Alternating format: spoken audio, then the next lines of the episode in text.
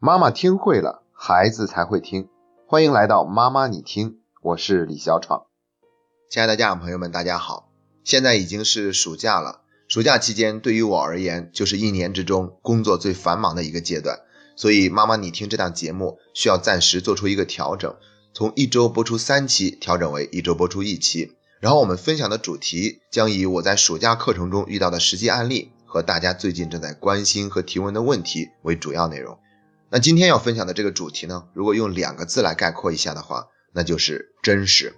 我们跟孩子相处的过程中，经常会遇到孩子们有任性、不懂事的行为出现。这个时候呢，作为家长或者老师，我们都会感觉气不打一处来。但是呢，我们又有很多的约束，比如说我们知道要多鼓励孩子，多肯定孩子，不能否定他。于是呢，我们就强忍着自己心头的怒火，挂着一脸的表情去跟孩子说话，甚至我们装作没关系的样子。但其实心里面是不舒服的。关键是我们这样做了以后呢，这份容忍并没有带来孩子的进步和尊重。尤其是那件事情可能还在重复的发生，没有任何的解决。我就想起来一件具体的事情，是这样的：就是曾经有一次，我给一个孩子的读书课上课，在第一节课下课之前呢，我给每一个人发了一首诗歌，让他们认真的做准备。第二节上课以后，要一个一个的走到台上朗诵诗歌。那当时大部分孩子在领到诗歌以后呢，课间除了上厕所或者喝水以外，都在认真的准备。但是有一个孩子呢，就好像很不认真，很不上心。等到第二节上课以后，孩子们逐个上场，大部分都表现的特别的好，就只有那一个孩子，他上场以后呢，顾左右而言他，说话的声音呢也特别的小，就这样稀里糊涂的把一首诗歌读完了。当时那个场面呢，特别的尴尬，我都不知道要说些什么。但是秉着要多鼓励、多肯定孩子的原则，于是我就说了下面这段话：在你读诗歌的过程中，我感觉后半部分要比前半部分读得好一点。来，我们掌声鼓励一下。于是这个孩子在我们的掌声之中，就面无表情的回到了自己的座位上。这个事情就这样过去了。但是在我心里面呢，却一直过不去，我觉得很不舒服，就像有一块石头压在心里一样。因为我觉得当时我处理的方式并不好。我一直在反问自己：如果时光倒流，再给我一次机会的话，我那个时候应该怎么说、怎么做才是更合适的？终于有一天呢，我忽然有了感受，我意识到，其实那个时候我应该真实的表达自己的心声。所以，如果时光倒流的话，我可能会对孩子说：“我感觉你读这首诗读得不好，不知道是因为你没有认真准备，还是你不喜欢在台上读诗歌的这种感觉。但是我并不怀疑你有能力把这首诗歌读好。”下一次，我想看到你能够提前做一些准备，并且用认真的态度来对待我们的课程。如果当时我能够跟孩子说这样一番话，我心里面一定会感觉舒服一些。其实，当我找到这个答案以后呢，我就明白我的问题出在哪里了。我当时说的那些所谓的鼓励和表扬的话，非常的勉强，所以孩子根本就不信，所以他下去的时候都是面无表情的。鼓励孩子呢，固然是重要的，也是应该的。但是如果我们说的这些话很假、很敷衍、很勉强，孩子听了根本都不信，那就等于没说。因为孩子他自己心里面也很清楚自己究竟做的怎么样，甚至他自己都觉得对于自己的表现是不满意的。这个时候，如果我们在那个地方粉饰太平，装作一切都很好的样子，其实就错过了一个让孩子面对和成长的机会。在我个人学习成长的过程中呢，我曾经听到一句话：不说一句善意的谎言。为什么我们连善意的谎言都不要说呢？是因为有的时候我们说的谎言可能是善意的，但是说着说着，有一天我们连不是善意的谎言也会说，甚至有一天我们自己明明在撒谎，自己却都觉察不到，因为我们说的谎言太多，以至于我们连自己内心真实的想法是怎样的都不知道了。那为什么我们有的时候会强调可以说一些善意的谎言呢？是因为我们大多数人都会觉得善意的谎言不会伤害人。如果那个时候我们说真话的话，有可能会对别人造成伤害。的确也是这样哈。有的时候，如果我们把内心真实的话说出来以后，那可能就会有很多的指责、抱怨、迁怒。那这些话说出去的话，的确会给孩子造成伤害。可问题就在这个地方，在这种情境之下，难道说真话就一定会带来伤害吗？有没有一种可能，我们既说了真话，同时又没有给孩子带去否定或者迁怒？很显然，这是一个更高的要求，但是它的确是可以做到的。哪怕它更难一点，我们也应该努力去做到说真话，同时又不给孩子带来伤害。我以前也曾经在节目里面提到过，如果我们做家庭教育什么都做不到的话，那我们最后唯一能做的就是真实。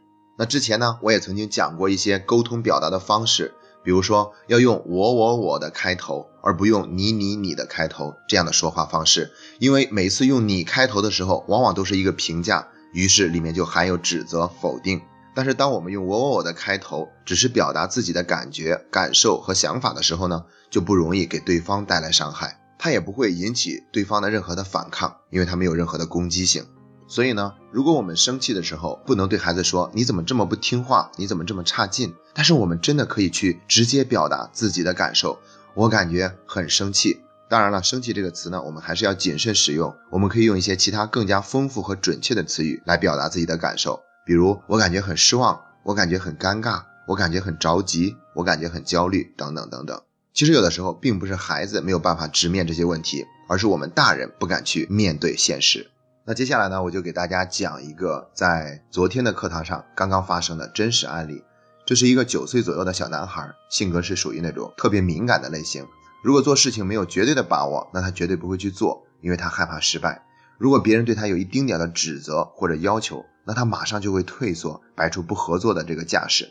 那他为什么是这样子呢？其实并不难理解，往往都是这样的孩子，他们在现实生活中遭遇的否定太多了，所以很缺乏安全感。自我保护意识呢，也就特别的强。跟其他的孩子相比呢，他们格外承受不住那些挫折，也格外受不了别人对他的那份指责。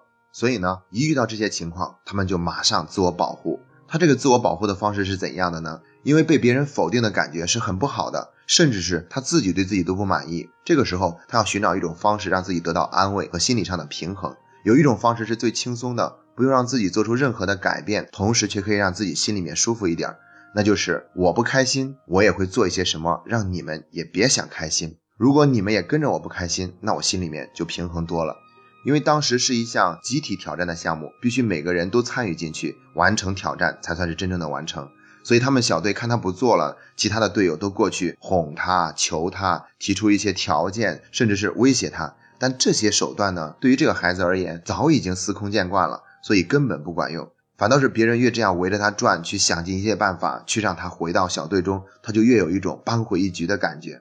后来呢，他们小队的同学都没办法了，很无奈，于是他们几个人自己在那个地方挑战，不管这个孩子了。他反倒有一种被冷落的感觉，很不舒服。于是后来坐下来分享的时候，这个孩子就举手发言说：“我觉得团结很重要，要互帮互助。”那我一听他主动说要团结，那我就说，那一会儿午餐吃饭的时候，你愿不愿意给你们小队的同学去做一些帮助的事情，比如说给他们盛饭呐、夹菜呀，你愿意吗？然后这个孩子就点点头说愿意。可是到了餐厅以后就变卦了，他坐在了别的小队的餐桌上吃饭，而不跟自己的小队同学坐在一起。那我还特意跑过去让他回到自己的小队吃饭，那他坚决的摇头不回去。然后我就看到在那个小队呢，他也给别人盛饭，也给别人夹菜。但是他就是不回自己的小队做这样的事情，所以下午刚上课，我就先把这个话题拎了出来，让所有的人讨论一下，为什么这位同学他不在自己的小队去互帮互助，而跑到了别的小队呢？然后孩子们都说自己各种各样的想法，我也表达了我自己真实的感受。有可能你这样做的原因是你心里面还是对你的小队的成员有些看法，所以呢，你宁愿去帮助别的小队，也不愿意帮助自己的队友。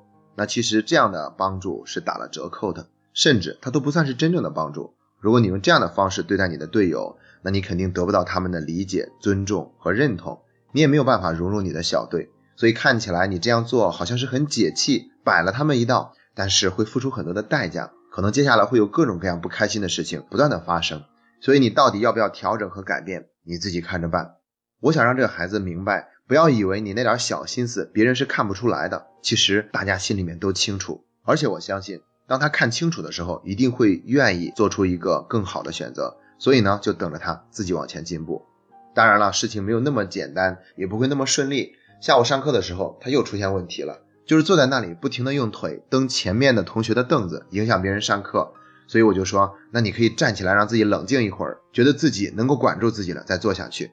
那这孩子呢，倒是反应很快，直接对我说：“我不用站起来，我坐在这个地方也冷静下来了，我不会再做这样的事儿了。”我说：“那好，如果一会儿还出现这样的情况，那你可得让自己站起来冷静一会儿。”他就说：“好。”果不其然，过了一会儿呢，他又在那地方乱动。我就说：“你看看，没办法了吧？那这次你真得站起来。”可是这个孩子呢，有他的法宝，就是对抗，所以他坚定的摇头，坚决不站起来。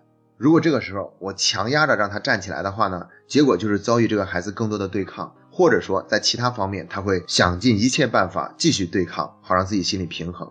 所以呢，我没这么做，我而是给他讲了我心里面真实的感受。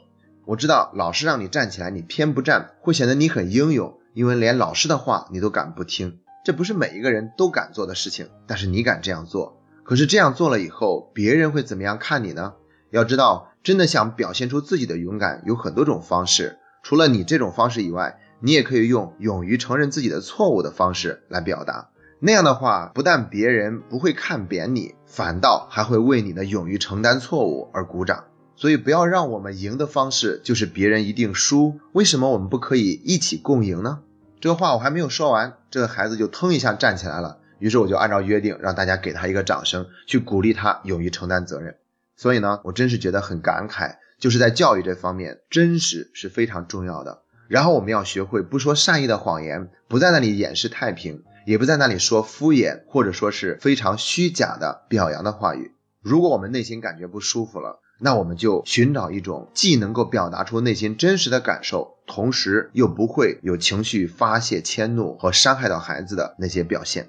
这样的确提高了对我们的要求，但这却是一条正确的道路。那我们不能因为一条正确的道路太遥远就放弃它，选择走一条很好走但是错误的道路。那在暑假期间呢，我们跟孩子有了更多相处的时间，也可能会发生更多的摩擦和争执。在这种情况之下，我们怎么样又真实的表达自己的想法，同时又不会否定伤害到孩子？我觉得这是非常值得我们去认真学习和琢磨的。以前我们有一期节目叫做“老是对孩子忍不住发脾气应该怎么办”，里面就讲到了一个沟通四步。我们同样可以去收听一下那期节目，相信大家会学到一种更准确表达自己内心真实感受的方法。祝愿我们跟孩子都能够度过一个拥有真实的快乐、和谐的暑假。这是妈妈你听陪你走过的第一百二十五天。